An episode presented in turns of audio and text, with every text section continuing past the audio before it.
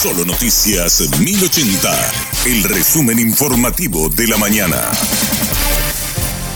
Hola, soy Susana Arevalo y este es el resumen informativo de la mañana. La senadora Esperanza Martínez declinó su candidatura a la presidencia de la República. Decidió candidatarse al Senado por el espacio Frente Guazú Ñemonguetá. Creemos que las ofertas que en este momento se, se quedan representan a posiciones más conservadoras y nosotros quisiéramos realmente reflejar una propuesta de cambio y de transformación.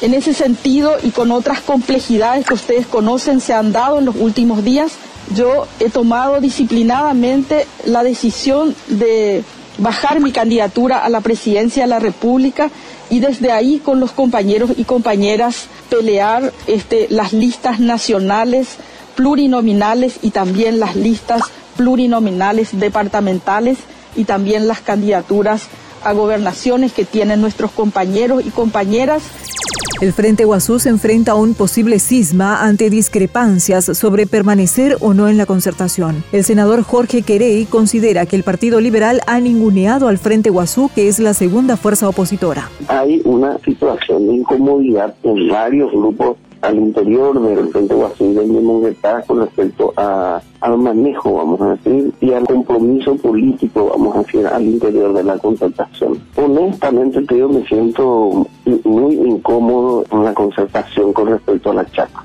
El discurso que se instala después es un discurso privatista, un discurso de tema de, los invasores, de, de tierra, etcétera, etcétera. O sea, un discurso tremendamente conservador que fue, vamos a decir, subiendo la temperatura un poco de conflicto, vamos a decir, al interior nuestro, ¿verdad? Y después, bueno, al final viene con este demonio, ¿verdad? Que estamos hablando de que la primera fuerza de la oposición le, le desconoce a la segunda fuerza.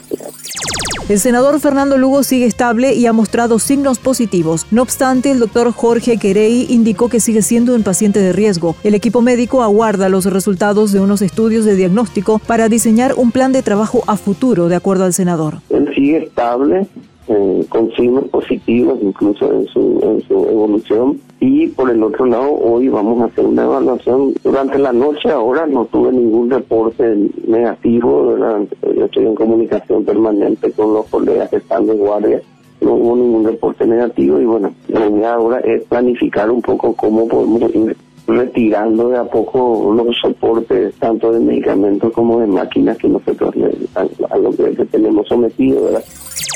Del ámbito internacional, cinco personas murieron y 20 resultaron heridas en un atentado perpetrado con explosivos en Guayaquil, Ecuador. Las bombas detonaron frente a un restaurante en un concurrido barrio de la ciudad. Según datos preliminares, dos presuntos sicarios que se desplazaban en una motocicleta colocaron los explosivos. El gobierno atribuye el ataque al crimen organizado y ofreció una recompensa de 10 mil dólares a quien aporte información sobre los autores.